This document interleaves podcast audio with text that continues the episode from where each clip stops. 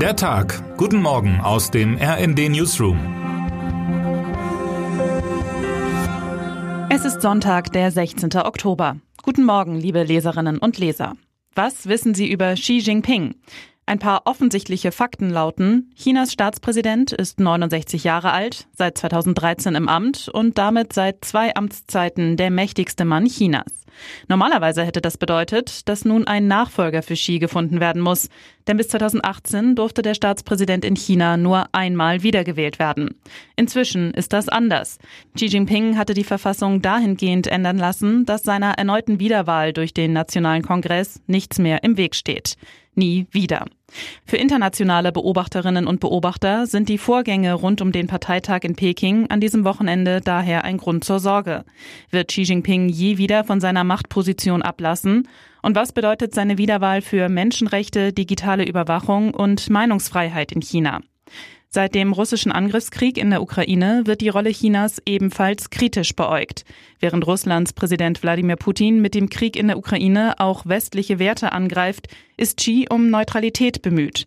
Den westlichen Einfluss zu schmälern liegt allerdings auch in Xis Interesse auf dem Weg zu einer Vormachtstellung Chinas in der Welt. Neben allen Signalen des Machtausbaus Xi Jinpings sieht unser Peking-Korrespondent Fabian Kretschmer aber auch Anzeichen dafür, dass der Politiker seinen Zenit überschritten haben könnte. Zu viele Fehlentscheidungen in zu kurzer Zeit hat Chinas Staatschef getroffen. Mindestens drei sind als regelrechte Kardinalfehler zu werten, schreibt Kretschmer in seinem Report und schlüsselt die Gründe auf, warum sich der Protest in der chinesischen Bevölkerung zuletzt wieder gemehrt hat. Nicht zuletzt Xis Festhalten an einer strikten Null-Covid-Strategie hat das Land in die Isolation getrieben. Doch so schnell der Protest der Bürgerinnen und Bürger kam, so schnell war er auch wieder unterdrückt. Er spricht alles dafür, dass Xi Jinpings kontrollierter Machtausbau heute die finale Hürde nimmt. Termine des Tages. Am heutigen Sonntag endet der Bundesparteitag der Grünen in Bonn. Zum Abschluss wird Bundeslandwirtschaftsminister Cem Özdemir um 10 Uhr eine Gastrede zur Bedeutung der Landwirtschaft für den Klimaschutz halten. In Berlin wird heute die 14. internationale Gesundheitskonferenz World Health Summit eröffnet. Neben einer Rede von Bundeskanzler Olaf Scholz sollen auch der WHO-Generaldirektor Tedros Adhanom Ghebreyesus sowie Frankreichs Präsident Emmanuel Macron zu Wort kommen. Wer heute wichtig wird.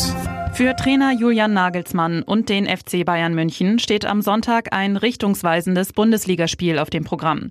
Der deutsche Rekordmeister, der aktuell nur auf dem fünften Platz steht, empfängt um 19.30 Uhr den Tabellenzweiten SC Freiburg. Ein Sieg ist für Nagelsmann und seine Mannschaft Pflicht. Ansonsten droht die Stimmung in München endgültig zu kippen.